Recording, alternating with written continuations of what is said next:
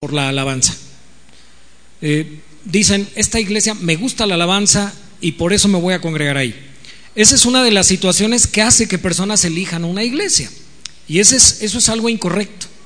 Elegir una iglesia por el grupo de alabanza o por las canciones que se cantan o por el estilo musical eh, que se toca es un grave error.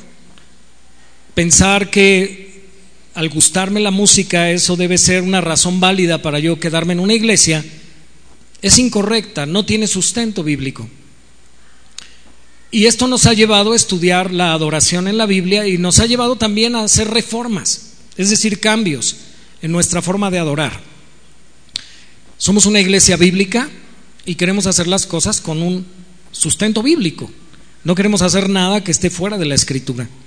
Y obviamente, hermanos, a veces el hacer las cosas conforme a la escritura es contrario a nuestra naturaleza. Nuestra naturaleza quiere hacer las cosas de una manera. Normalmente, hermano, cuando tú tengas un deseo muy fuerte de hacer algo, yo quiero animarte a que hagas un ejercicio. Cuando tengas un fuerte deseo, ¿alguna vez has tenido un fuerte deseo de hacer algo? ¿Sí? ¿Te ha pasado? Que has estado muy emocionado, muy contento. No, no lo hagas, por favor. No lo hagas inmediatamente. Por favor, somete tu deseo a la voluntad del Señor. Somete tu deseo a la escritura. Y verifica si ese deseo es conforme a la voluntad del Señor. Justamente hoy vamos a hablar, la semana pasada el pastor MacDiel nos habló de la tensión. ¿Qué es una tensión? Cuando tenemos un punto A y un punto B y tenemos una cuerda, una cuerda que está unida a ambos puntos, y si nosotros tenemos un clavo en el punto A y un clavo en el punto B, y nosotros comenzamos a tensar esa cuerda en uno de los puntos, es decir, comenzamos a apretarla más. Esa cuerda, si, si no tiene, valga la redundancia, si no tiene tensión, va a estar floja, ¿no? Pero en la medida que esa cuerda se aprieta o se tensa, la cuerda va a estar más dura. ¿Sí me están entendiendo? De esa misma manera, hermanos, en la Biblia nosotros encontramos una tensión entre el punto A es el gozo, y entre el punto B, que es la solemnidad o la reverencia a Dios. La semana pasada aprendimos que Dios es un Dios trascendente. Los mismos cielos no lo pueden contener. Salomón cuando inauguró el templo, él dijo, ¿será cierto que Dios habitará entre los hombres? Si los mismos cielos no lo pueden contener. Esa es la trascendencia de Dios. Dios es infinitamente grande, Dios es infinitamente sabio. Él es infinitamente superior a nosotros. Y escuche bien, y la inmanencia de Dios, que fue otro de los puntos que nos enseñó el pastor MacDill la semana pasada, nos habla de lo cercano que es Dios al hombre. A pesar de ser Dios tan grande, porque mire hermano, si lo vemos en un plano humano, cuando nosotros conocemos una persona que es una eminencia en algo, una eminencia, no sé, en ciencias, de repente esas personas tienden a ser un poco orgullosas y a tener un sentido de superioridad. No estoy generalizando, pero normalmente la gente que ha logrado fama, que ha logrado éxito, tiende a estar sobre una plataforma donde tiende a mirar hacia abajo un poquito. Escuche bien, Dios no es así. A pesar de ser Dios, Él se acerca al hombre. Él es cercano. Y Jesús nos enseñó, Padre nuestro que estás en los cielos. Y el inicio de esa oración nos muestra tanto la trascendencia como la inmanencia de Dios. Primero vemos la inmanencia, es mi Padre, pero también me dice que está en los cielos. Y yo estoy en la tierra. Así que, ¿cómo vamos a adorar a ese Dios trascendente? ¿Cómo nos vamos a acercar a Él? ¿Con qué actitud deberíamos acercarnos a Él? Hermanos, ¿deberíamos acercarnos a Dios con una actitud ligera? ¿Deberíamos adorar a Dios con una actitud indiferente? Hace ratito estábamos cantando, oh yo siempre amaré a Jesús, en sus triunfos mi gloria será.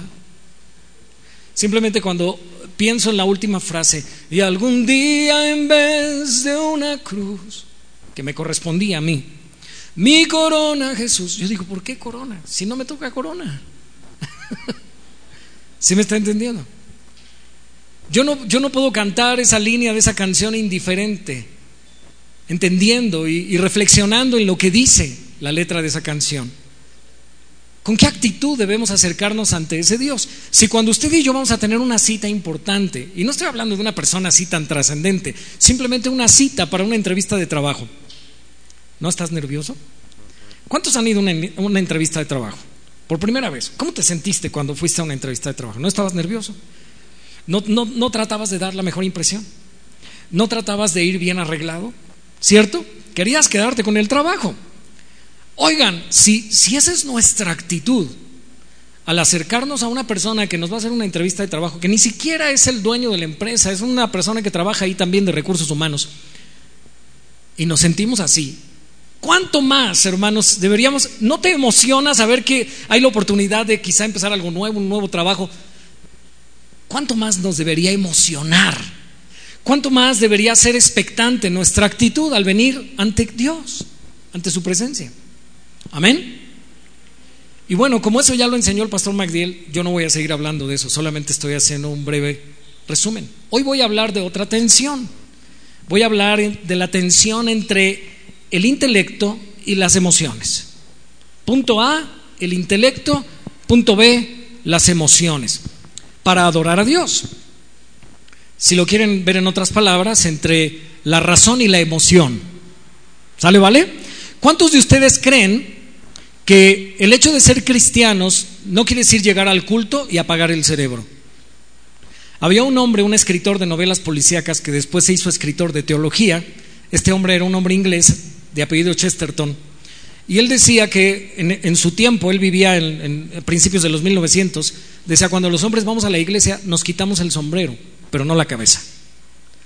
Cuando venimos a la iglesia, hermanos, cuando venimos al culto, venimos a adorar. Y nuestra adoración no termina cuando dejamos de cantar, porque ya vimos que la alabanza no es lo mismo que adoración, es parte de la adoración, pero nuestra adoración continúa en el tiempo de la prédica estando atentos. Es decir, estando con todos mis sentidos y no permitiendo que mi mente se distraiga. Eso es un acto de adoración para Dios. Así que yo quiero animarte a que continúes adorando en este tiempo donde la palabra de Dios se va a exponer, para que tú puedas absorber como esponja todo lo que Dios quiere hablarte en esta mañana. Amén. Así que hay una tensión entre la razón, Dios quiere que tú razones, que pienses todo lo que vas a escuchar y tus emociones. Y queremos encontrar el balance. Escuchen bien ese ejercicio, no es fácil, hermanos. Es como, por ejemplo, un músico cuando está aprendiendo a afinar su instrumento. Los instrumentos de cuerda, como la guitarra, el violín, el cello, etcétera, etcétera, son instrumentos que se afinan y la tensión tiene que ser exacta. Porque si tú te pasas un poquito, la cuerda está desafinada. Entonces el punto de tensión tiene que ser exacto, tiene que estar perfectamente balanceado para que la cuerda nos dé la tonalidad que necesitamos que dé. ¿Ok? Entonces hay músicos que han desarrollado un oído para afinar su instrumento sin necesidad de un dispositivo externo. El día de hoy está muy de moda usar dispositivos externos para afinar un instrumento. Hay afinadores electrónicos que es más, lo puedes descargar en tu celular, hay una aplicación donde tú tocas la cuerda y una flechita te va indicando si le tienes que apretar más o le tienes que aflojar la tensión. Y cuando se pone en el centro la aguja, hagan de cuenta que es una aguja, cuando se pone en el centro y te pone un verde y una palomita, quiere decir que la cuerda ya está afinada. Hay músicos que no necesitan ese dispositivo, su oído ya está entrenado. Yo espero, hermano, que Dios hoy a través de esta enseñanza, nos ayude a entrenar nuestros oídos y nuestros corazones para poder ofrecerle a Dios un balance perfecto entre lo que es el gozo y la reverencia y entre lo que es la razón y la emoción o el intelecto. Amén. Y la, la carga emocional. Muy bien. Algo que con lo que quiero empezar es con un principio. Toda experiencia espiritual comienza en la mente. Para que una experiencia espiritual sea genuina, es decir, verdadera, real, debe estar enraizada en la verdad, en la Biblia. Debe ser una respuesta del creyente a la verdad de Dios revelada en su palabra. ¿Quieres que tu adoración sea genuina? ¿Te gustaría que tu adoración Dios la viera sincera, genuina? Pues bueno, tu adoración genuina es una respuesta a las verdades contenidas en la Biblia.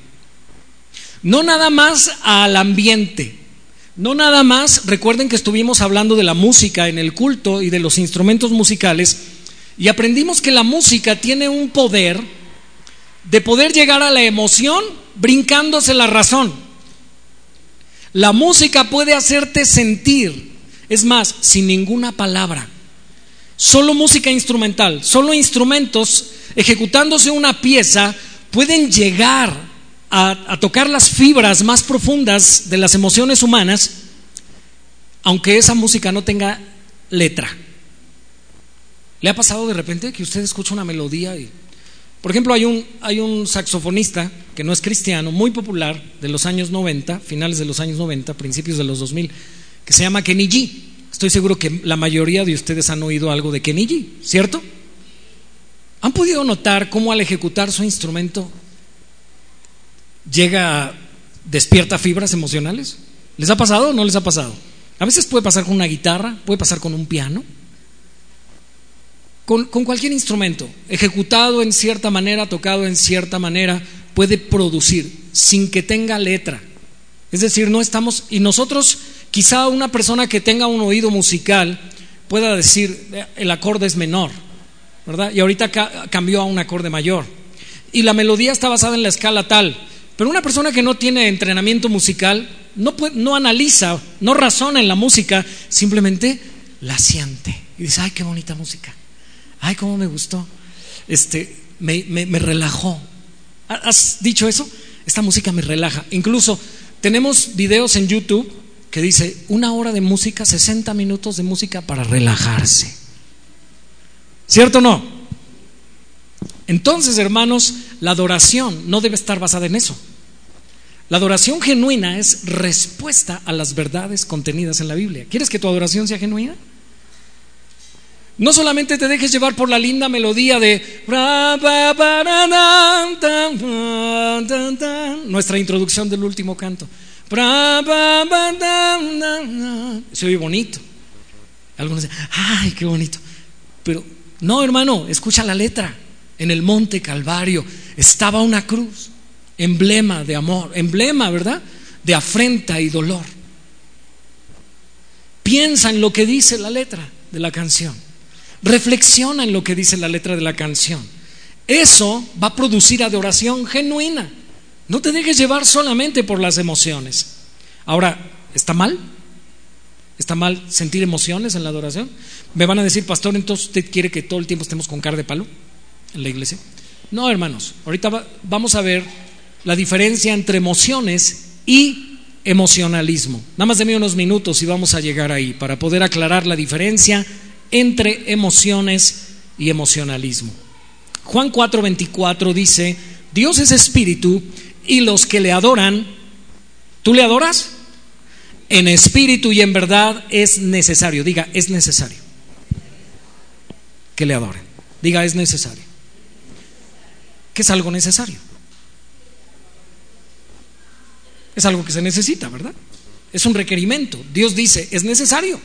Si tú me adoras, es necesario que lo hagas de cierta manera. Y noten que dice en espíritu y en verdad. Digan verdad. ¿Qué es la verdad? ¿La verdad no acaso es Cristo? ¿La verdad acaso no es la palabra? Santifícalos en tu verdad. Tu palabra es la verdad. San Juan 17, la oración de Jesucristo por sus discípulos al Padre. Hermanos, la verdadera adoración surge como una respuesta a la verdad de Dios revelada. Una vez que se entienden dichas verdades, se rinde adoración. Aunque nuestras emociones van involucradas en la adoración, siempre deben estar subordinadas y gobernadas por el entendimiento. No al revés. Recuerdo, hermano, que hace tiempo enseñamos que el entendimiento es la maquinaria del tren y las emociones los vagones que van atrás. No al revés, no son los vagones los que jalan la maquinaria, es la maquinaria la que jala los vagones. Por usar una ilustración, si tú quieres realmente darle una adoración genuina, no dejes que sean tus emociones las que gobiernen tu adoración, sino tu entendimiento. Entendimiento de las verdades contenidas en la Biblia. La adoración gira en torno a la verdad de Dios. A mayor comprensión de esas verdades, mayor capacidad de adoración. Esto es muy importante lo que acabo de decir. A mayor comprensión de las verdades reveladas en las escrituras, mayor capacidad de adoración. ¿Quieres adorar más? ¿Quieres adorar mejor? ¿Qué necesitas entonces? Más comprensión, mayor entendimiento de las verdades bíblicas. Algunos dicen, ¿y por qué tanta doctrina y doctrina y doctrina? Ya que nos hablen de cómo criar hijos. Ya que para eso está el mentoreo, hermanos. Si quieres aprender cómo tener un mejor matrimonio, métete un mentoreo. Si quieres aprender cómo criar bien a tus hijos, métete un mentoreo. Para eso están los mentoreos. Y vamos a aprenderlo en la Biblia, porque la Biblia enseña eso, pero hay doctrinas que se tienen que enseñar desde el púlpito a la iglesia. Y entre mayor comprensión tengas esas doctrinas bíblicas, tu capacidad de adoración se va a extender, se va a estirar. Amén. Hay un autor irlandés llamado Hebert Carson. Este hombre fue un pastor bautista en el siglo pasado y autor de muchos libros cristianos, buenos libros de sana doctrina. Él escribió sobre la adoración y comentó lo siguiente. Aunque los recién convertidos pueden adorar verdaderamente, con los primeros destellos de entendimiento espiritual, es decir, comienzan a entender el Evangelio, al mismo tiempo, una experiencia de adoración más profunda estará unida a un entendimiento más profundo. Mientras más conocemos el carácter de Dios, sus atributos, sus propósitos, sus deseos, más capaces seremos de responder a sus obras. Amén. Hermano, ¿has estudiado los atributos de Dios? Me gustaría recomendarles un libro. ¿A cuántos les gusta leer? ¿A cuántos no les gusta leer? A los que no les gusta leer, gracias a Dios ya ahora con la tecnología tenemos audiolibros. Hay un libro muy bueno, también en audiolibro, en YouTube, se llama Los atributos de Dios. El autor se llama Arthur Pink. ¿Sabe? Arthur Pink fue un teólogo autodidacta, pero reconocido como uno de los más grandes teólogos. Ese hombre ha influido sus escritos, porque era un hombre muy bíblico, muy apegado a las escrituras en su teología. Y él escribió este libro, Los atributos de Dios. Aquí en la iglesia dimos un diplomado hace un par de años, yo creo. ¿Cuánto tiempo tendrá Miguel que se dio los atributos de Dios? Como tres años. Y tenemos incluso el material ¿verdad? Por si alguno está interesado, no vamos a dar ese curso ahorita, pero si alguno está interesado, está el material impreso. Puede solicitarle una copia a la hermana Sara, a la secretaria de la iglesia. Amén. En la medida que conocemos más a Dios y comprendemos más sus deseos, su doctrina, sus atributos, hermanos, nuestra adoración será mayor. Consecuentemente, hermanos, lo primero que debemos hacer para evaluar un culto de adoración, no lo único, pero sí lo primero, es que todo lo que se haga en el culto tenga fundamento bíblico. ¿Por qué hacemos esto, pastor, en el culto? Si, si tú le haces esa pregunta al pastor y el pastor no te puede contestar con la Biblia, entonces no hay una centralidad en las escrituras. Todo lo que se hace debe estar basado en la palabra del Señor. Amén se adora en la misma medida que la verdad de Dios es proclamada. ¿Entendida? Diga, ¿entendida? Ayer que salimos a evangelizar, me encontré una mujer que me dijo que era cristiana. Y sabe, yo ya no me confío de cuando me dicen que son cristianos. Porque antes, cuando empezábamos a evangelizar, decía, ah, pues ya es cristiano, me voy a otro lado. ¿Sabe qué les digo ahora a los que me dicen que son cristianos? Les digo, ¿conoces el Evangelio? Sí. ¿Me puedes decir qué es el Evangelio? Y sabes qué? No me pueden decir qué es el Evangelio. La gran mayoría de los cristianos no me pueden decir qué es el Evangelio. Y una de las cosas que me decía esta mujer ayer es que ella dice, yo voy a la iglesia porque me siento bien cuando voy a la iglesia, pero la verdad me cuesta mucho trabajo entender la Biblia. ¿Habrá alguien aquí que venga domingo a domingo, le gusta venir, se siente bien, pero dice, no le entiendo a la Biblia? y casi no la leo por lo mismo, porque obviamente uno no quiere leer algo que no entiende. Hermano, ¿tú leerías un libro en alemán? ¿Hay alguien aquí que sepa alemán? ¿Strujan bajan? Qué aburrido leer, y es más, ¿cómo lo vamos a pronunciar? Y, sin entender el significado de las palabras, La mayoría de los cristianos que no leen la Biblia, ¿saben por qué no la leen? Porque no la entienden. Y les parece aburrido. Cuando la palabra de Dios es tan maravillosa. Y yo le leía a Lucas capítulo 24 cuando Cleofas, este discípulo que iba camino a Emaús y se encontró a Jesús resucitado, dice, sus ojos estaban velados para que no le conocieran a Jesús. No lo reconocieron. Hasta que Jesús les abrió las escrituras y pasando por Moisés y por todos los profetas del Antiguo Testamento, diga Moisés y todos los profetas. ¿Qué significa eso? Resuma eso en dos palabras, Moisés y todos los profetas. Antiguo Testamento. ¿Qué hizo Jesús? Por todo el Antiguo Testamento les dio un recorrido. ¿Cuál es el tema del Antiguo Testamento? Algunos dirían, yo no veo a Cristo en el Antiguo Testamento, yo veo sacrificios y veo fiestas y veo la ley. Hermano, dice Jesús que Él, a través de Moisés y todos los profetas, les mostró a Cristo. Y les dijo, ustedes son duros de corazón para creer lo que los profetas anunciaron. Y llegaron a cierto lugar y Jesús hizo como que iba a seguir en el camino. Y ellos, dice, le obligaron a quedarse. Es decir, Jesús, no te vayas, quédate con nosotros. Y cuando partió el pan, sus ojos fueron abiertos y le reconocieron. Hermanos, cuando tus ojos son abiertos, cuando Cristo corre el velo, cuando Cristo corre el velo y puedes ver lo que no veías antes, es más, en esta semana, en el Salmo 66, el pastor Tony, a quienes hemos estado escuchando, este pastor español, subió un video de un bebé. ¿Cuántos vieron la predicación? Un video de un bebecito que yo creo que tiene algún problema visual y le ponen unos lentes. Cuando le ponen, ¿vieron la cara del bebé? cuando comienza a ver bien, el bebé se empieza a reír, está bien contento. Muchos cristianos asisten a la iglesia, vienen los domingos al culto y muchas veces no entienden nada de lo que se dice aquí, porque necesitan que Dios les ponga lentes, que les abra los ojos, para que puedan ver la gloria de Cristo. Les está pasando lo que le pasó a Cleofas. No lo pudieron reconocer.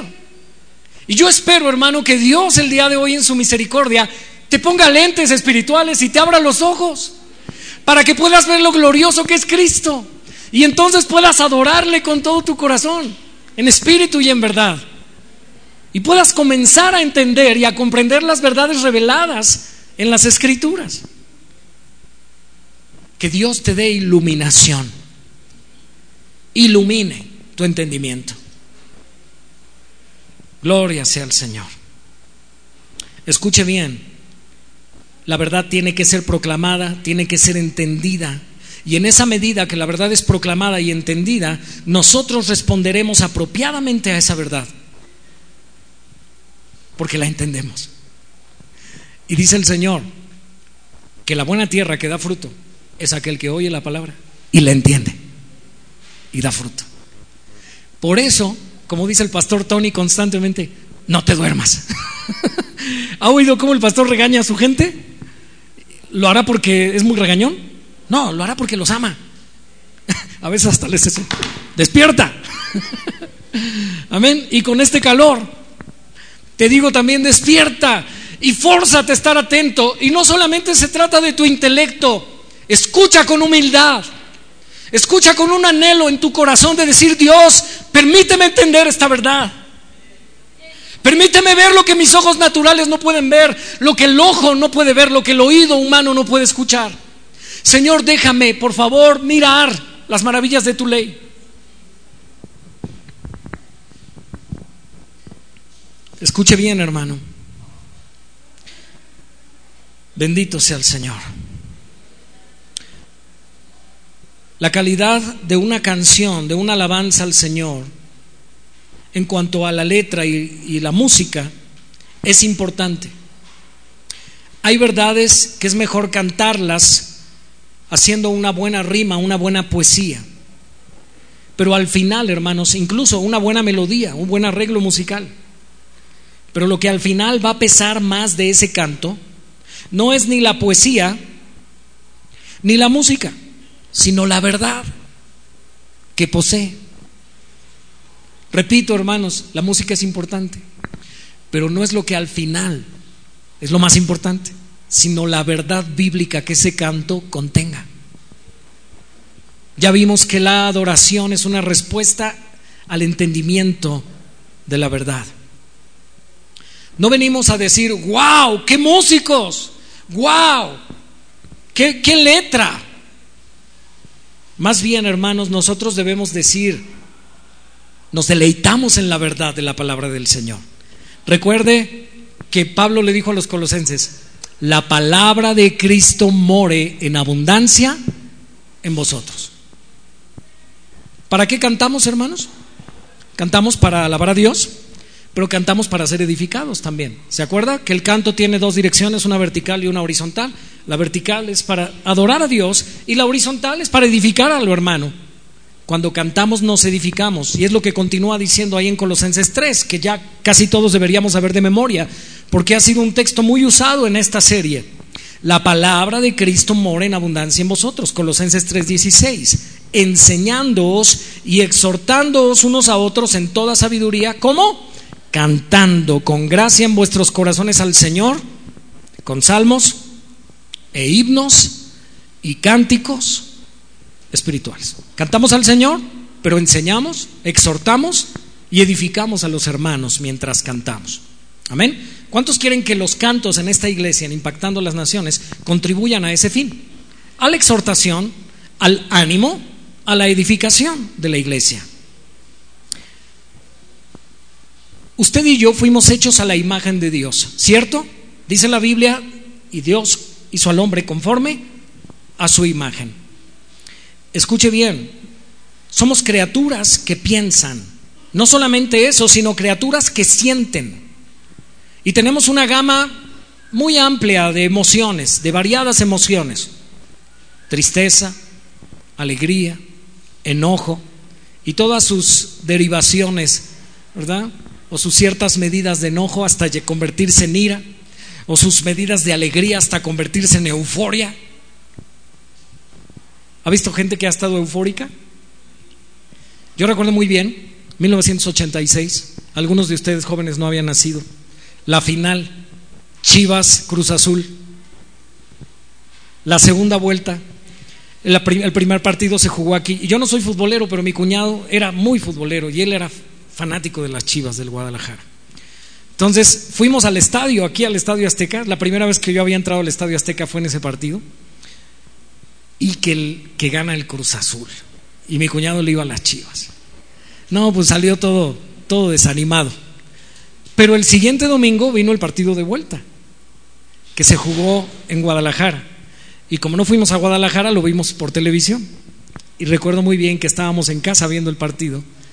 Y cuando las Chivas metió el primer gol, y bueno, varios de ustedes que conocieron a Armando, mi cuñado, sabían que él era muy serio, muy así.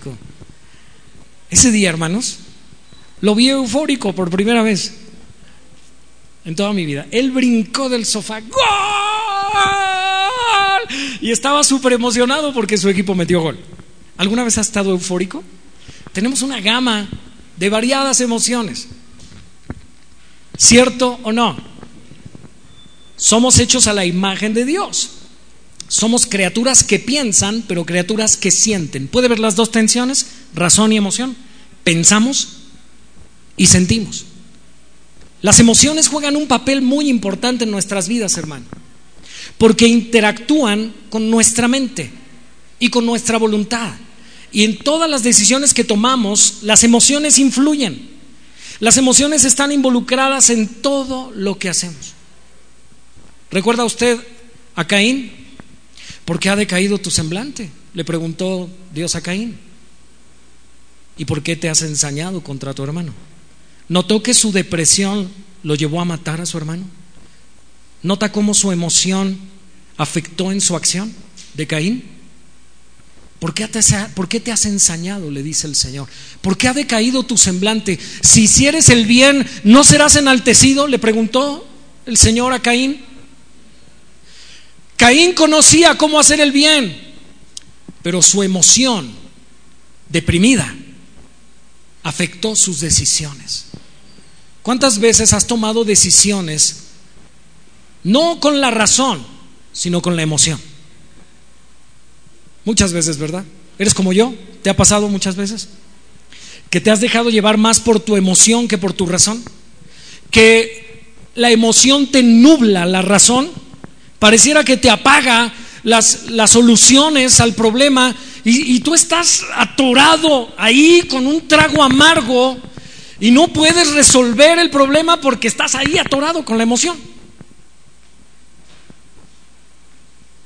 Hermanos, eso es un problema. El pecado no solo trastornó nuestro entendimiento, sino también nuestras emociones.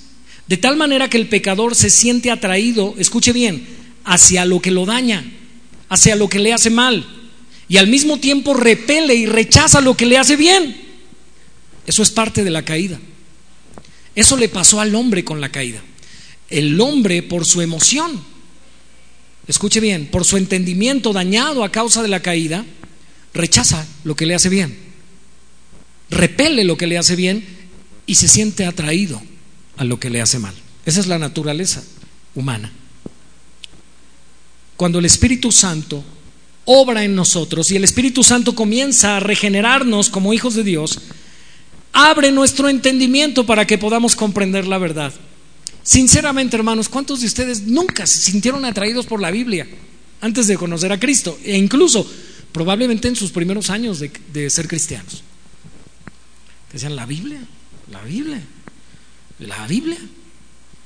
No, o sea, no me gusta, me aburre, me duermo. Decía mi mamá que la Biblia era el mejor somnífero para algunos. Le decía, ay hermana, es que, que, no me puedo dormir en las noches y estoy vuelta y vuelta en la cama. Póngase a leer su Biblia, hermano. Para algunos la Biblia es el mejor somnífero. ¿Sabes que el hecho de que tú hagas un esfuerzo por leer la Biblia y ores para ser disciplinado en la lectura de la escritura y por tener entendimiento, escucha bien, eso es una de las cosas que Satanás más ataca. ¿Y sabes qué va a pasar cuando tú te propongas leer tu Biblia? Van a suceder muchísimas distracciones. Alguien te va a decir, ¿ya viste la nueva serie que subieron en Netflix? la voy a ver, ¿no la quieres ver conmigo? Y tú ya habías dicho, es que voy a leer mi Biblia, pero bueno, vamos y luego leo. Y ese luego a veces ya no llega. ¿Le ha pasado, hermano? Le hablan por teléfono. ¿Sabe? Una vez le hablé a un amigo por teléfono y me contestó su esposa. Y me dijo, ¿sabes qué? Mi esposo no te puede contestar ahorita porque está orando. Y yo dije, ah, mira, qué bien. Eso quiere decir que Él le da prioridad a la oración, de modo tal que si alguien le llama no contesta llamadas. O sea que si se puede, ¿verdad? Sí se puede hacer eso de que nadie me interrumpa porque voy a orar. Y si me hablan, es más, apago mi celular o le bajo el volumen porque no voy a hacer caso. Es mi tiempo de oración, es mi tiempo de estar con Dios. Y no voy a permitir interrupciones. Pero, ¿qué tanto apreciamos nosotros ese tiempo que podamos nosotros quitar todos los obstáculos que se puedan presentar y estar ya intencionalmente determinados a seguir, a avanzar, a pesar de las interrupciones que puedan surgir, surgir y de las tentaciones que el enemigo pueda traer. Note, hermano, cuando el Espíritu Santo comienza a regenerarnos, también nuestro entendimiento es abierto y podemos empezar a comprender la verdad. Y así, escuche bien, tener una perspectiva correcta de las cosas. El Espíritu Santo inicia en nosotros un proceso de renovación de nuestras mentes, dice el, apóstol Pablo en los Efesios. Dice, no os conforméis a este siglo, sino renovaos vuestro entendimiento. Cuando el Espíritu Santo nos regenera, hermanos, nuestro entendimiento también es renovado. Y escuche bien, también el que la mente sea renovada hace que las emociones también comiencen a ser transformadas. No solamente empezamos a entender cosas que no entendíamos, sino que empezamos a sentir como debemos sentir. Amén. ¿Cuántos quieren sentir correctamente? Esa es una obra del Espíritu Santo en el creyente. Comenzamos a sentir lo que, hermano, deberíamos sentir de lo bueno y de lo malo Nuestras emociones están siendo reparadas. Nuestro aparato emocional estaba dañado cuando usted y yo no éramos creyentes, pero Dios lo está reparando. ¿Alguna vez ha entrado una página de internet donde le dice está en mantenimiento? Así estamos los creyentes. Estamos en reparación. El pecado había dañado nuestro entendimiento, había dañado nuestro intelecto, había dañado nuestras emociones, pero el Espíritu Santo lo está reparando. Para que usted y yo comencemos a sentir como Dios quiere que sintamos y empecemos a entender como Dios quiere que entendamos. Le voy a dar un ejemplo. El arrepentimiento, cuando hablamos de arrepentimiento, el arrepentimiento, hermanos, no es un análisis frío e indiferente acerca de las cosas que he hecho mal, acerca de los mandamientos de Dios que yo he violado. Hermano, cuando hay un arrepentimiento verdadero, el creyente se siente miserable. Le pasa lo que a Pablo, miserable de mí. No es así como, sí, yo sé que he pecado, yo sé, yo, yo estoy seguro, yo, yo he mentido. No, hermanos, el verdadero arrepentimiento está acompañado, hermanos, de una sensación interna de dolor. Nos lo decía el pastor MacDiel en la mañana, en la enseñanza de la cena. ¿Quiénes son los que deben participar? Busque su hojita. A ver, ayúdeme con la respuesta. Ahí la debe tener. ¿Quiénes deben participar de la cena? Y dice ahí, los que han sentido dolor por el pecado. A ver, ayúdenme con la respuesta textual. ¿Quién tiene su hoja del catecismo de esta mañana? ¿Quiénes deben participar? Creo que es la 81. Pregunta 81.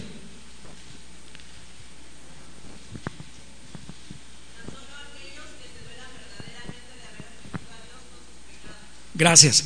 Sinceramente. ¿Qué es el arrepentimiento, hermano? Dolerse sinceramente de sus pecados. ¿Tú te has dolido de tus pecados? ¿Te sientes avergonzado ante Dios? Si no, si no has, si no has sentido eso, recuerde, emociones, sentimientos. Están ligados, van de la mano. El entender que yo he violado la ley de Dios el entender que soy un pecador, que merezco el infierno, el saber que Dios me debe condenar, pero gracias a Cristo, me quitaron de la cruz, lo subieron a Él. Ayer estaba con mis hijos en la tarde viendo la película de Narnia, la segunda parte. Y hay, un personaje en la película, ¿cómo se llama el, hermano menor? Edmond.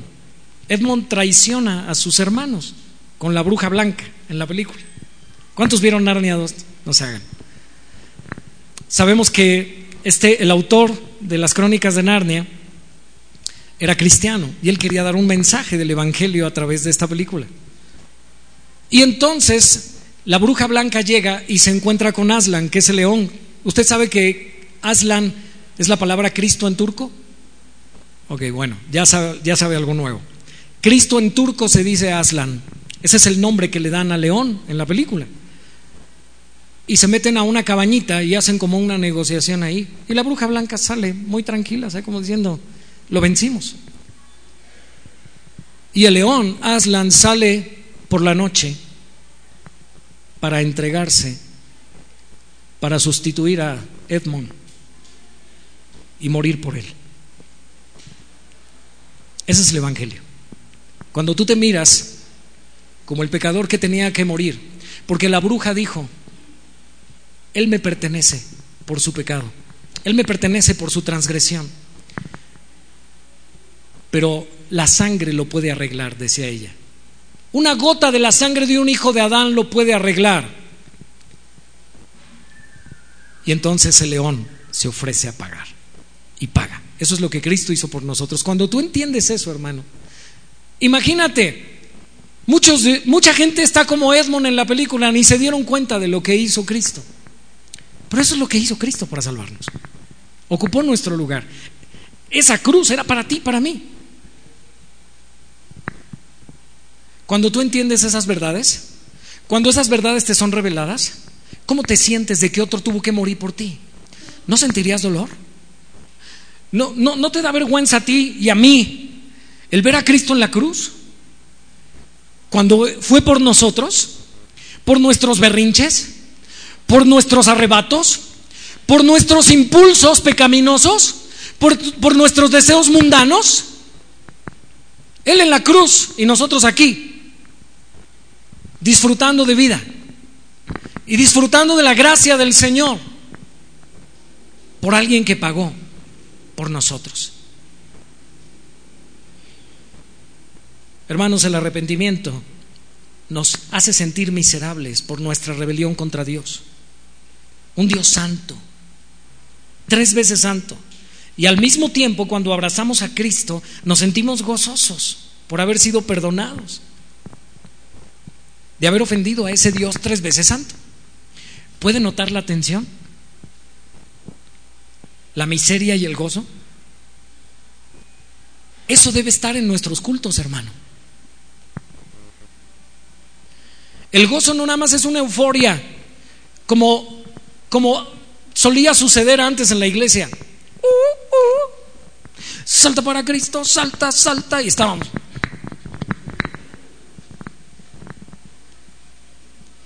Y ciertamente, hermanos, eso produce euforia. Usted ve los, los, conciertos cristianos que se suben hoy en YouTube y usted ve a miles de jóvenes ahí saltando, ¿verdad? Y todos eufóricos. ¿Por qué? Porque es una adoración, escuche bien, artificial, que se produce por un gran equipo de músicos, por un gran equipo de audio, por un gran equipo de luces, por un ambiente, y entonces los chavos ya llegan emocionados al concierto. Joven, ¿cuándo fue la última vez que tú llegaste aquí a la iglesia emocionado? Decir, es más, te paraste temprano y te arreglaste y estabas, ya voy para la iglesia. Pero ¿qué tal si dijeras, no, esa es tu actitud para venir a la iglesia? O esa actitud nada más la tienes cuando dices, va a estar tal cantante en el Auditorio Nacional. Tú no vas a adorar a Dios, tú vas a ver un cantante. Es artificial. ¿Ven por qué es necesario predicar esto en la iglesia? Artificial.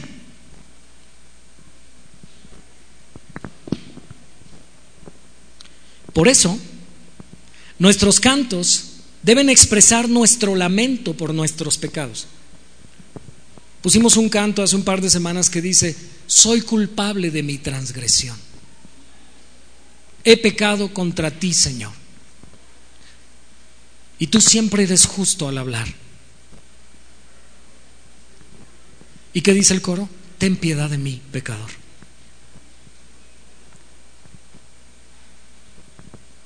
¿Es bíblico?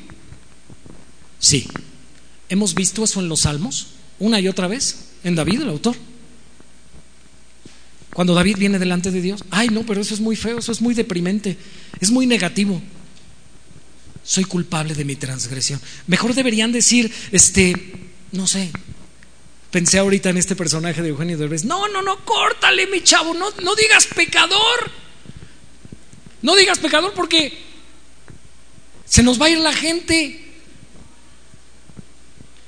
Sabe, yo sabía, a lo mejor algunos, algunos de ustedes ven la iglesia así medio vacía y han de decir, ¿qué está pasando? Pero recuerdo lo que dijo el hermano Tony en una de sus predicaciones un día diciendo, yo me empecé a preguntar cuando empecé a predicar la sana doctrina, decía él, ¿por qué la gente no viene? Pero después entendí y dije, ¿cómo es que siguen viniendo? ¿Cómo es que siguen viniendo? Porque no es fácil recibir la sana doctrina. No es fácil que te digan la verdad en tu cara. A nadie le gusta. Por eso las iglesias donde les endulzan la oreja a los hermanos están así llenas. Porque están oyendo lo que dice, lo que dice Pablo a Timoteo. Se amontonarán por multitudes para oír a los maestros que les dicen lo que quieren oír. Las iglesias donde se predica la Biblia, solo la escritura, son iglesias, escuche bien, ahora yo entendí, dije, ah, ¿cómo es que siguen viniendo? Te hago la pregunta, ¿por qué sigues viniendo? ¿Por qué no te ha pasado como los demás que ya no vienen? ¿Por qué no te has ido como a ellos? ¿Se acuerdan que Jesús les dijo un día eso a sus discípulos? Justamente cuando les acababa de dar una palabra dura, San Juan capítulo 6, el que no come mi carne y bebe mi sangre no tiene parte conmigo en mi reino. Y dice que a partir de que Jesús predicó eso, muchos de sus discípulos ya no le siguieron. ¿Y qué hizo Jesús con los doce? Les dijo, ¿ustedes también se quieren ir? ¿Qué dijo Pedro? Señor, ¿a quién iremos? Solo tú tienes palabras de vida eterna. ¿Quiénes son los que se van a quedar? ¿Sabe? Antes me preocupaba el tamaño del terreno. Ya no. Ya no. Yo digo, ¿para qué queremos un terreno más grande? Si Dios no lo quiere dar, qué bueno. Pero escuche bien, ya no necesitamos un terreno tan grande como este. Para los que estamos y los que nos vamos a quedar, más los que Dios añada, creo que el terreno que Dios le dio a la iglesia está bien. Amén. Algunos dirán, ¿tiene falta de visión, pastor? No, sencillamente, ya me di cuenta que solo los discípulos aguantan, aguantan la predicación de la escritura. Los que no son discípulos se van a ir. Como aquellos que creían ser discípulos y que después de oír la palabra dura de Jesús, se fueron. Mi pregunta para ti es, ¿de cuáles vas a hacer? ¿Te vas a dejar guiar por aquellos que murmuran, que dicen, el pastor, ¿qué está pasando en la iglesia? ¿Te vas a desanimar por lo que ves o vas a caminar por fe? Si nos quedáramos 10 personas, 20 personas en esta iglesia, ¿vas a ser de esos? ¿Seguro? ¿Me dices que sí? Dios conoce tu corazón. Amén. Recuerda, hermanos, la lealtad no es al pastor David, es a Dios y a su palabra. Amén. Vea lo que dijo Charles Spurgeon. Muchos se toman a la ligera el pecado y en consecuencia hacen lo mismo con el Salvador, toman a la ligera a Cristo. Lo ven tan inmanente que casi lo ven como su compa. Casi, casi Cristo, vente Cristo. Pero aquel que ha estado delante de Dios, culpable y condenado con la soga al cuello, llora de alegría cuando recibe el indulto. Aborrece la maldad que le, había, que le ha sido perdonada y vive para obrar al Redentor, para adorar, perdón, al Redentor cuya sangre lo ha limpiado. Como dice Pablo a los Corintios en su segunda carta, de modo que los que vivimos ya no vivamos para nosotros mismos, sino para aquel que murió y resucitó. ¿Y sabe qué dice Pablo en el verso anterior? El amor de, de Cristo nos constriñe. ¿Qué significa esa palabra constriñe? Nos obliga. Hermano, ¿cómo se siente usted con una persona que le ha mostrado tanto amor? De verdad que ha sido tan leal con usted, tan amorosa con usted, tan fiel con usted.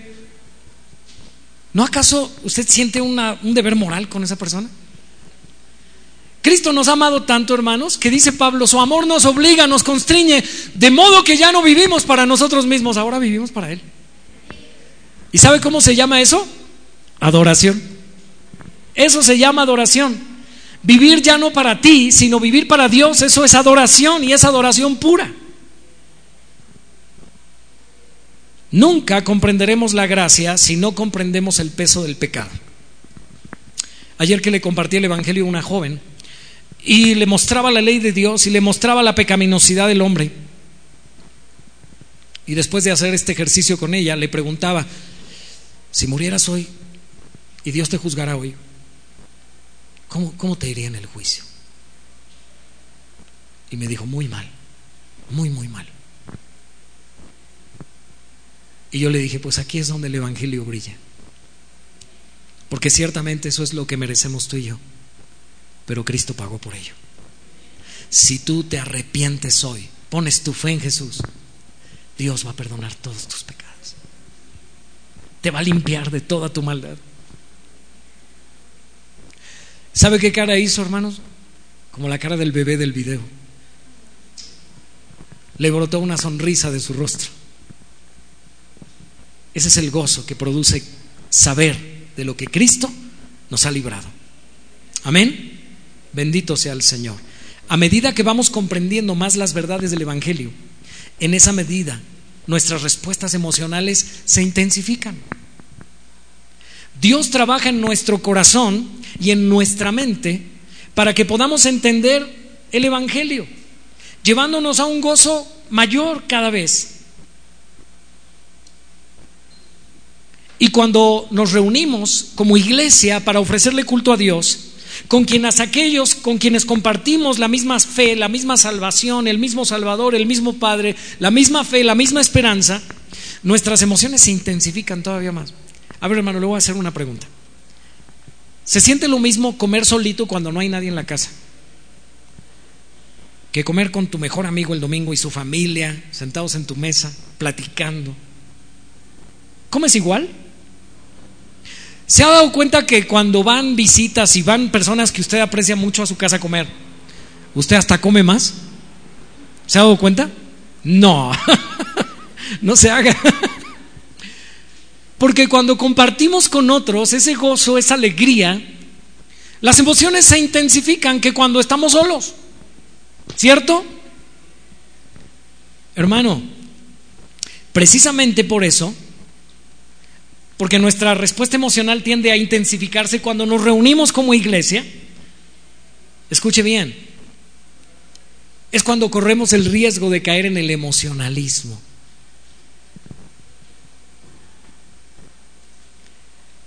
Diga emociones, ahora diga emocionalismo. Se parece, pero no es lo mismo y me salió un verso sin esfuerzo. Emociones y emocionalismo no es lo mismo. Se parecen, pero no es lo mismo. El ismo que se le añade a la palabra emocional, escuche bien, lo hace una filosofía. Emociones todos tenemos, las emociones no son malas, Dios las puso ahí. Pero el emocionalismo sí es malo. Y ahorita le voy a explicar por qué. Yo le dije que íbamos a llegar a esto. ¿Quiere saber qué es el emocionalismo? Le voy a decir. El, emocionalismo es un estado producido artificialmente a través de la manipulación de ciertos elementos ambientales, de tal manera que nuestras emociones de repente toman el control de nuestra personalidad. El entendimiento es colocado en segundo plano o anulado por completo, y eso es altamente peligroso, porque cuando las emociones toman el control dejamos de ser objetivos y podemos ser fácilmente extraviados y engañados, llevándonos a creer que somos lo que no somos. Se lo voy a decir en otras palabras. Llegando a creerme que adoré cuando en realidad no adoré. Y eso es lo que pasa en estos conciertos, mega conciertos. La gente está tan emocionada que su intelecto se apaga o disminuye. Y están tan emocionados que creyeron que son adoradores cuando en realidad no, lo único que pasó es que los manipularon. Por todo lo que estaba en el ambiente. El jueves llevé a una de mis hijas a una clase de música en la tarde y normalmente son tres horas de clase, hasta aquí por Perisur, en Lauliño, Listli. Y mis otros dos hijos me dijeron, oye papá, y si nos vamos a, un parque de diversiones que está ahí cerca, en lo que ella tiene su clase, y pues así no estamos allá aburridos esperándola en la escuela, y nos vamos allá al parque, y mientras nosotros, aunque sea, nos subimos a dos juegos, ¿no? Y dije, pues órale, vamos. Nos subimos al carro, la dejamos y, nos fuimos al parque. Hermanos, yo veía a los niños que estaban en la fila para subirse un juego de esos así de feria, que tienen así mucha emoción. Veía yo a los niños, cuando llegaba el carrito, los niños empezaban Todavía ni se subían. Pero había niños, había un niño en una fila que estaba al lado nuestro, ¿verdad? Y, cuando el carrito llegó, yo creo que al niño internamente no pudo, hermanos, no pudo esconder su emoción. Pero esa emoción fue creada, hermanos. O sea, no es una emoción real, es una emoción, sí es real en cierto sentido, pero no es porque el niño esté contento, sino por lo que le va a producir el juego. Y eso pasa muchas veces en las iglesias. Si la música es bonita, no tengo nada en contra de la música, soy músico, me gusta mucho la música, pero escuche bien, yo sé el poder que tiene la música. ¿Cuántas veces te ha pasado que estamos cantando al Señor y tu mente no está en Dios? Tu mente está en que saliendo de aquí vas a ir a comer con tu suegra y te vas a topar con tu cuñado que te cae bien gordo. Es un ejemplo, ¿eh? Y entonces tú oh, yo siempre amaré a Jesús. Y a lo mejor hasta con tu voz vas cantando, pero tu mente está diciendo, híjole, no quiero ver ese cuate. ¿Me está entendiendo? ¿Le ha pasado? A mí me ha pasado, hermanos. Y si a mí me ha pasado, seguramente a usted le ha pasado. Es más, a veces hasta dirigiendo la alabanza yo me ha pasado, que de repente mi mente está volando. Hermanos, la mente es algo que debemos sujetar. La Biblia dice que debemos llevar nuestros pensamientos cautivos a la obediencia de Cristo. Porque la mente se va. ¿Le ha pasado que está leyendo su Biblia y usted ya no está en la lectura? Su mente ya está viajando. Usted tiene que regresar la mente. Eso es el emocionalismo. Es un estado emocional artificial, producido por manipulación, con elementos. Entonces, ¿está mal sentir emociones? No, no está mal. Hermano, es como cuando una chica, su familia le dice, ese chico no te conviene. Se lo ha dicho su mamá, se lo ha dicho su papá, se lo, ha dicho, se lo han dicho sus hermanos, se lo ha dicho su pastor. Mira, hija, ese chico no es cristiano, no te conviene. Pero la chica no, ya se lo han dicho en inglés, en francés, en alemán. No entiende. No entiende. ¿Por qué? Porque está como enamorada. Y esa emoción del enamoramiento le nubla su intelecto. Y no puede ver lo que todos los demás ven. Porque los demás lo están viendo objetivamente con la razón. Pero esa chica no entiende. Se lo ha dicho hasta Dios mismo en la Biblia. No te unas en yugo desigual con un incrédulo. Pero ahí está de Y yo insisto en este punto, porque yo sé que hay chicas en esta iglesia que tienen novios impíos y se van a llevar al diablo de suegro. Cuando se casen, sí, en serio, aunque no lo creas, jovencita, ríete si quieres. Ríete si quieres a ver si te ríes cuando tengas al diablo metido en tu casa y se acuesta en la misma cama que tú. A ver si esto te hace reflexionar. Qué terrible va a ser el día que vengas con tu pastor nuevamente y le digas, pastor, no oí la voz de los que me aconsejaban. No quise oír el consejo. Y ahora, pastor, no, no puedo con la vida que estoy viviendo. Sí, suena chistoso. Pero te crees más inteligente que Dios. Por favor, reacciona. Te lo estoy diciendo porque escucha bien. Es palabra de Dios. Y Dios es más sabio que tú. Por favor, baja tus emociones y entiende con tu razón que Dios te da ese mandamiento porque tú, escucha bien, porque tú vas a sufrir las consecuencias si lo desobedeces. Y sabes qué, te voy a decir una cosa, si tú eres tan desobediente que te aferras si más adelante vienes con tu pastor, tu pastor te va a atender. Pero no tienes que llegar a eso. Ahora sí se enojó el pastor David, van a decir algunos. El mismo autor que mencioné al inicio, Hebert Carson, dijo, el emocionalismo puede guiar a una persona a una falsa profesión de fe. ¿Sabe? Yo vi gente aquí cuando hacíamos el llamado, acepte a Cristo y haga la oración de fe. Ya no hacemos llamados aquí. Si usted escucha el Evangelio ahí desde su lugar y usted se reconoce pecador, usted en lo secreto pídale perdón a Dios, arrepiéntase, confíe en Cristo. Porque la Biblia dice que muchos me dirán en aquel día, Señor, Señor, en tu nombre echamos fuera demonios y dice el Señor, ni los conozco. Le dijeron, Señor, Señor, yo acepto a Cristo como mi Señor y Salvador. Sí, los vi con lágrimas aquí cientos de veces en el altar. ¿Y sabe qué pensaba yo por sus lágrimas? Yo decía, no, este sí Dios lo tocó. Este sí se convirtió. La gran mayoría era la última vez que lo volví a ver. ¿Sabe qué? La misma emoción del culto, el ambiente del culto, los hacía creer que tenían fe, pero nunca tuvieron fe. ¿Me está entendiendo, hermano? El emocionalismo puede guiar a una persona a una falsa profesión de fe y anestesiarlo de tal modo que se sienta satisfecho con su condición y venga a ser inmune a la demanda real del Evangelio. Algunos me podrán decir, ¿y cómo puede usted saber si yo soy cristiano o no? Si desde que empieza el culto yo empiezo a llorar. Dígame hermano, ¿dónde dice en la Biblia que una de las evidencias del verdadero cristianismo es llorar en el culto? No más bien dice la Biblia, hermanos, que una, verdadera evidencia de la conversión es una vida que empieza a ser transformada.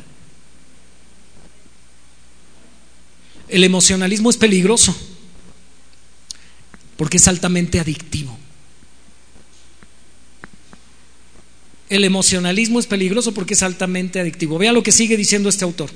El falso emocional o las falsas emociones actúan como una droga que embota los sentidos aun cuando parece estimularlos. De modo que al adicto necesitará más dosis y más frecuentes y más fuertes.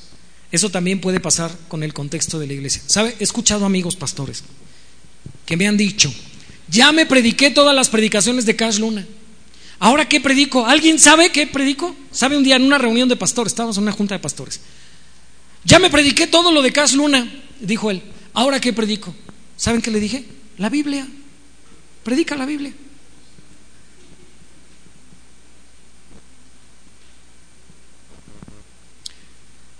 ¿Sabe qué ha tenido que hacer Casluna para emocionar más a su gente? Entrar en motocicleta al culto, con una Harley. Y hacer todo un espectáculo. Y entonces la gente ve entrar al pastor en Harley. ¡Bien!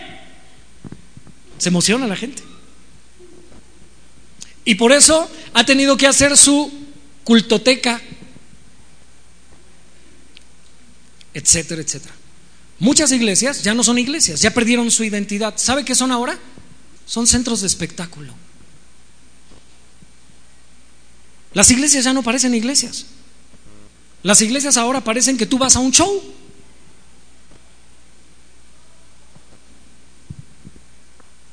Los veo muy callados. ¿Veniste por tu dosis hoy? Me acuerdo que había un canto en los años 80 que decía, yo no necesito droga, pegamento resistol, solo necesito a Cristo en mi corazón. Y se parecía a la de, ahí viene la plaga. O sea, la música era igual, nada más que la letra era diferente. Y así hay grupos de música cristiana hoy que haga de cuenta que a la música así de Capaz de la Sierra y de estos grupos es, es la misma música. Haga de cuenta, lo único que hicieron es cambiarle la letra. El pastor, el pastor Arsenio me enseñó un video de un culto donde al final del culto están invitando a la gente a hacer la oración de fe. ¿Y sabe cuál estaba cantando el grupo de alabanza? Entre en mi vida, yo te lo ruego. del grupo de alabanza sin bandera. Si no me cree, hermano, búsquelo en YouTube. A ese grado, como la gente ya no se emociona, pues entonces, ¿qué hay que hacer? Pues hay que subirle. Y sabe que es una carrera, hermano, donde muchos pastores en el día de hoy ya no saben qué hacer para entretener a su gente. Qué terrible, hermanos, cuando esto es suficiente. Esto es todo lo que tú necesitas.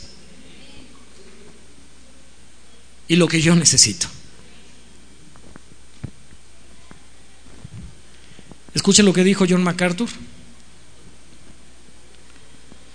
La adoración no es energizada por métodos artificiales. Si sientes que debes tener rituales o cierto tipo de música que disponga el ánimo para adorar, lo que estás haciendo no es adoración. Hay un hermano que se llama Bob Coughlin. Bob Coughlin es el autor de muchas de las canciones que cantamos ahora aquí en la congregación. Él es pastor en una iglesia que se llama Sovereign Grace y es director de alabanza y es compositor de muchos cantos y él tiene un libro sobre la adoración. Y en su libro sobre la adoración, él escribe que le ha tocado dirigir unas reuniones que se llama Juntos por el Evangelio que se hacen en Estados Unidos. Hay veces hay diez mil personas ahí reunidos en esos congresos que se llaman Reunidos por el Evangelio, Juntos por el Evangelio. Y le ha tocado en los últimos años dirigir la alabanza a él. Y solo ha dirigido la alabanza con un piano. Y él cuenta en su libro que en alguna ocasión un hermano se acercó y le dijo, oiga hermano, ¿por qué si, es una reunión tan grande, es una reunión donde viene una multitud, diez mil personas nos reunimos, ¿por qué nada más un piano? ¿Por qué no ponen todo el grupo de alabanza? ¿Y por qué? ¿Sabe qué le contestó Bob Coughlin? Le dijo, si tú necesitas a un grupo de alabanza para adorar. Lo que tú estás haciendo no es adorar. Hermano, ¿necesitaremos un grupo de alabanza para adorar? No. ¿Qué vamos a hacer entonces? ¿A Dios el grupo de alabanza? ¿Vendemos los instrumentos para la construcción del templo? no, hermanos, no. Y es más, esto me hace pensar, y no, no sé cuándo me toca dirigir la alabanza, no sé si es la próxima semana. Creo que sí, ¿verdad? ¿Qué le parece si la próxima semana cantamos en música? Les damos un descanso a los músicos. ¿Y qué le parece si cantamos a capela? Nada más para hacer el ejercicio, para ver si usted necesita esto para adorar. Y de repente, ¿por qué no hacer la alabanza con solo una guitarra?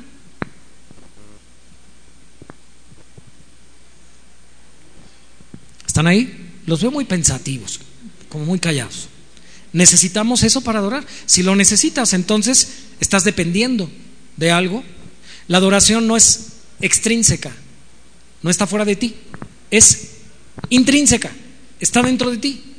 Y es el resultado de la comprensión de las verdades del Evangelio. Es más, ¿quiere que le diga una cosa? ¿Sabe cuáles van a ser los instrumentos el próximo domingo que me toque dirigir la alabanza? Nuestras voces.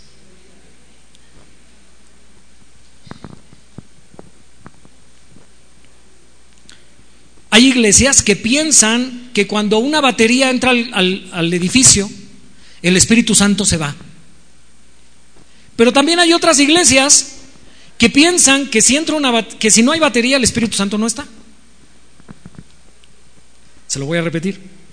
Iglesias que dicen, si llega una batería, el Espíritu Santo se va a ir, se va a contristar. Pero algunos hermanos, el otro extremo, dicen, si no hay batería, no está el Espíritu Santo. Hermanos, esos dos extremos están mal. Hermanos, muchos cristianos tienen el genuino deseo de adorar a Dios, pero sin la debida instrucción. Y eso deja a esos cristianos a, expensas de ser manipulados por la habilidad de un líder de adoración o por un grupo de adoración o por el predicador, incluso por la música que se toca en la iglesia.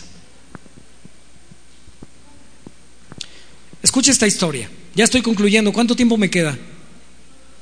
Ok, ya acabé. me queda un minuto. Bob Coughlin en su libro, también este director de alabanza que les mencioné hace un ratito, escribe y dice, una mujer en Sudáfrica fue profundamente movida e impresionada por un arreglo de voces en un grupo de mujeres que estaban lavando la ropa en el río. Era, ella era una misionera, pero estaba aprendiendo apenas el idioma. Y estaban un grupo de mujeres lavando la ropa allí en el río, en África. Y era tan hermosa la música que cantaban las voces y hacían armonías. ¿Sí saben lo que es hacer armonías con las voces? Es cuando cantamos en diferentes tonos, pero se oye con armonía. Y estaba tan conmovida por lo que oía y le preguntó a una mujer, ¿verdad? A una trabajadora social. Le dijo, oye, ¿qué dice la letra de esa canción? Porque me tocó profundamente. Escuchen lo que decía la letra de esa canción. Si hierves el agua, no tiene disentería.